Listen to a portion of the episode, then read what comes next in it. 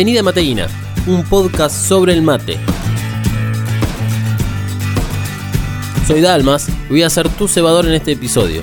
Por lo tanto, te aclaro que este no es un podcast que te enseñará a preparar el mejor mate del mundo, aunque algunas veces hablemos de eso, sino que Mateína es un podcast para devolverle al mate todo lo que nos ha entregado, un espacio para compartir entre todos con el mate como protagonista.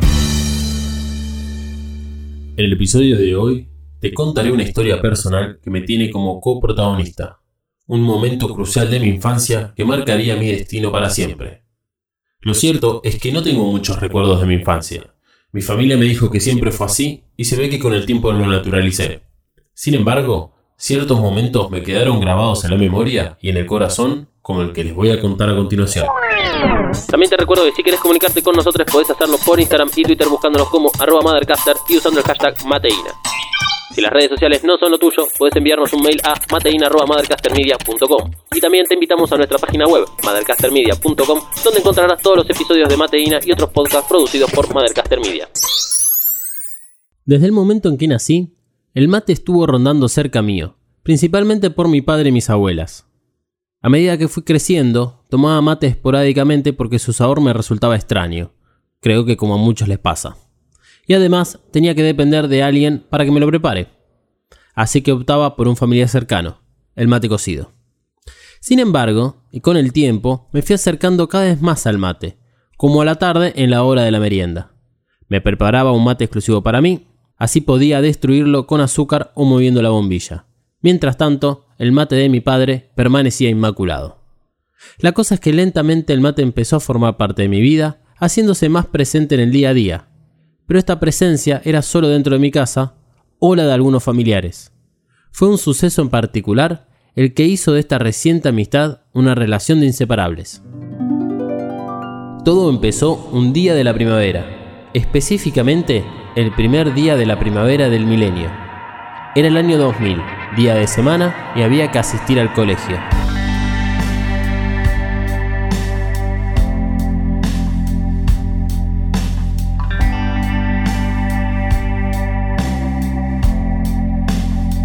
Me encontraba en sexto grado y como todos los años, el aula se vestía de fiesta porque cada grado hacía su propio festejo de la primavera.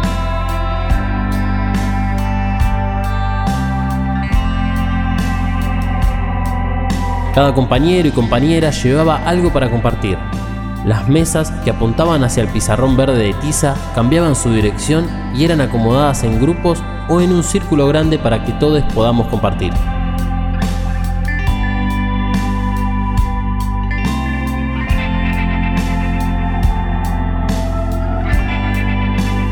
Era el día más divertido y esperado del año, después del último día de clases.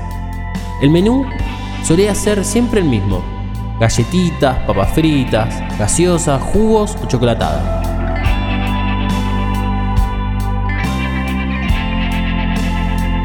Era un día libre en el que podíamos dejar los libros de estudio de lado y poner sobre la mesa juegos, cartas, quedarnos sentados hablando o cuando era permitido salíamos al patio. Pero lo más importante es que era un día sin tarea. Recuerdo que me encantaba ir. Hacíamos lo que queríamos y por sobre todo yo podía consumir toda clase de comida y bebida que en mi casa no estaba permitida o no era tan común su consumo. Debo aclarar que mi infancia fue atravesada por una gastronomía muy adelantada a su época.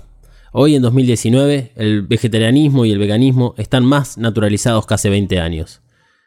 De todas formas, no me avergonzaba del todo saber que era el raro por comer tofu u otros derivados de la soja, o que los asados eran principalmente con pollo. Esa rareza fue siempre una distinción en mi personalidad introvertida. Así que no era raro que el día de la primavera llevara para comer galletitas raras o hasta incluso facturas, que era algo más de adolescentes o de adultos. Momento de calentar más agua y renovar la yerba. Si te interesa publicitar en los podcasts de Mothercaster Media, puedes hacerlo comunicándote por mail a contacto arroba Ya regresamos. Hola, soy Malu y vengo a recomendarte un podcast de otra realidad. Evacast. Evacast. Evacast es un podcast sobre Neon, Genesis, Evangelion y todo su universo. Junto a Dalmas y Emanuel analizamos el icónico anime de 1995 creado por Hide Kayano. Busca Evacast en tu aplicación de podcast favorita o en modercastermedia.com. Yerba renovada y agua lista para volver a tomar unos ricos mates escuchando mateína.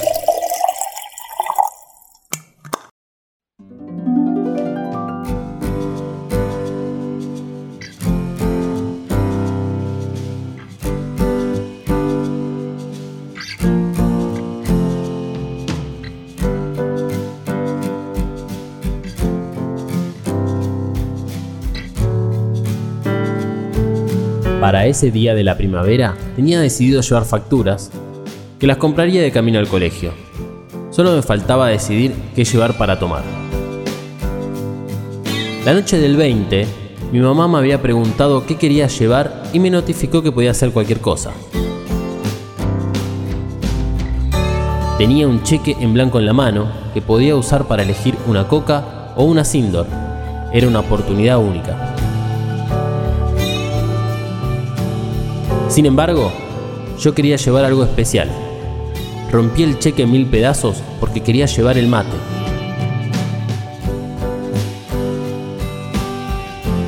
Pero primero tenía que hablar con el dueño de los mates, con mi padre, alguien que siempre demostró un cuidado superior de sus mates y en la forma de prepararlos. Desde que tengo noción, mi padre es poseedor de una vasta colección de mates de muchos lugares que visitó y los que no trajo él son porque amigos o parientes se los regalaron. Continúan ubicados en la cocina a la vista de todas las personas que entran a su casa, y así constituyen un gran tema de conversación. El inconveniente es que no todos esos mates son para usarse. Muchos están sin curar o son más que nada decorativos. Incluso hoy en día no me animo a agarrar uno sin autorización. Supongo que estas cosas son las que uno herida sin darse cuenta, porque yo también comencé con mi propia pequeña colección de mates. Por lo tanto, la noche previa al día de la primavera, temeroso me acerqué a mi padre y le pregunté si podía prestarme un mate para llevar al día siguiente. Se me puso la piel de gallina al hacer la pregunta. Y por suerte, él aceptó la idea con mucho entusiasmo. Fue hasta su colección de mates, los miró a todos y eligió uno de madera recubierto en metal. Se notaban los años de uso por los golpes y las abolladuras que tenía, Claramente me estaba dando un caballo de batalla que lo había jubilado años atrás. Era de esperar que a los ojos de mi padre me encontraba prueba y dependía del día siguiente si podía o no tener acceso a mates más nuevos de su colección. En la cocina y del primer cajón agarró una bombilla que estaba mezclada con los cubiertos de uso diario. Mientras tanto, yo esperaba sentado en la mesa que mi mamá me dé dos tuppers, uno para la hierba y otro para el azúcar. Para ese entonces ya no tomaba mates dulces, pero me convencieron de que lleve azúcar por si a alguno de mis amigos le resultaba muy amarga la yerba. Por último, un termo. Me dio el más nuevo que tenía porque era de los metálicos. El milagro de vidrio no salía de casa. Después me mostró hasta dónde llenar el mate, ya que ese era la primera vez que lo iba a usar. También se encargó de mostrarme por dónde salía el agua en el termo metálico y así evitar quemaduras, no por mí, sino por mis compañeros. Su entusiasmo era tal que él a la mañana siguiente se encargaría de controlar el agua y ponerla en el termo.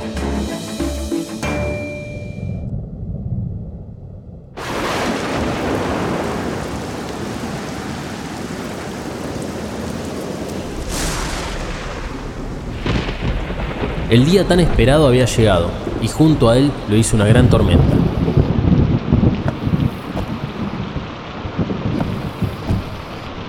Así fue como en el día de la primavera me encontraba en su auto estacionado en la puerta de la panadería esperando que él vuelva con mis facturas.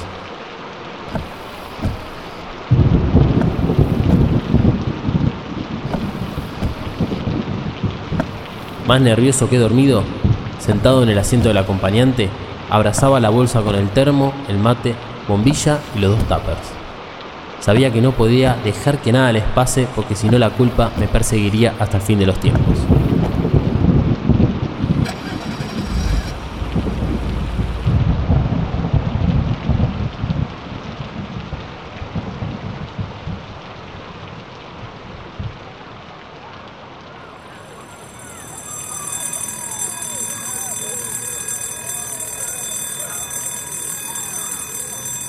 Superado los primeros obstáculos de la mañana, llegué al aula y con cuidado dejé la bolsa al costado de la mochila.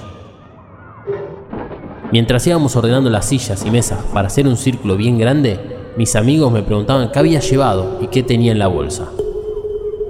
Me hacía el misterioso y evadía sus preguntas.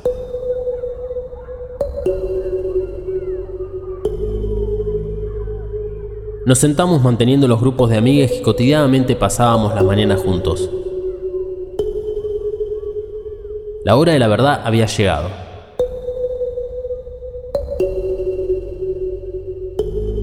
De las mochilas y bolsas plásticas brotaban botellas de gaseosas, de jugo, galletitas y snacks. El aula se llenó rápidamente de ruido plástico de los paquetes, las risas y los gritos para celebrar un día sin estudio. A mi alrededor crecía la expectativa.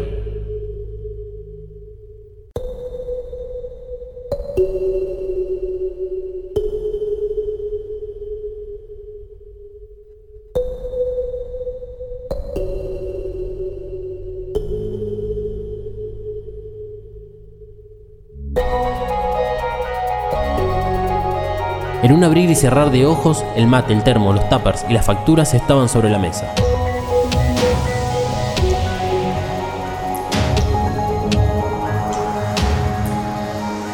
Sentí por un segundo que se formó un repentino silencio en el aula, como si los presentes hubiesen notado al instante esos objetos raros sobre la mesa. Lo recuerdo como una revolución, mi revolución. Llevé el mate, algo que solo los grandes tomaban. Después de ese momento, todo se vuelve confuso. Las imágenes se disuelven año tras año, dificultando recordar mejor ese día. Consulté con mis amigos, con los que estuvieron presentes, y aunque también tienen dificultades para recordar ese día, con seguridad me dijeron que yo fui el primero en llevar mate, cartas y bizcochitos al cole para el recreo. Las aventuras materas no terminaron ahí, obviamente.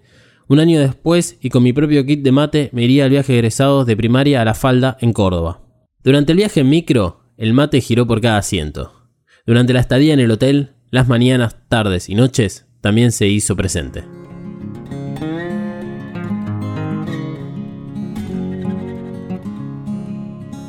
Fue el 21 de septiembre del 2000 que el bichito del mate picó y anidó dentro mío. Lejos quedaron los días donde tomaba mate cocido, té u otra bebida. El mate había llegado y no pretendía dejar su posición privilegiada. Dentro de mi habitación hice espacio para mis mates, para el termo y para la yerba. Empecé a trabajar para comprarme la yerba que yo quería. Las mochilas que tuve y que tengo son elegidas de acuerdo si entra o no el termo.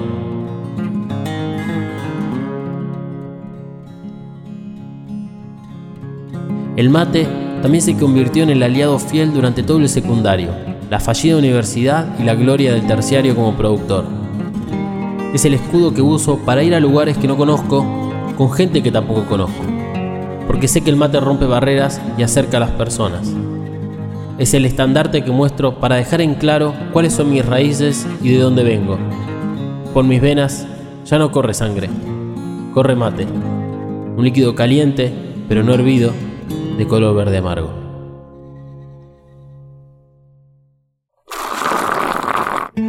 Bueno, me quedé sin yerba y sin agua, así que tendré que ir a conseguir más provisiones. Me despido hasta la semana que viene, que habrá un nuevo episodio de Mateína, un podcast donde se hace culto al mate, a todos sus componentes y a todo lo que el mate alcanza. Porque el mate nos une, así como también lo hacen los podcasts.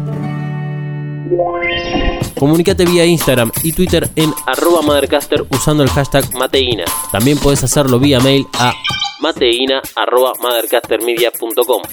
Para más podcast e información, www.mothercastermedia.com. Mateina es una producción de Mothercaster Media. Idea, producción general, guion, edición y musicalización por Dalmas. Arroba Dalmas-NDG.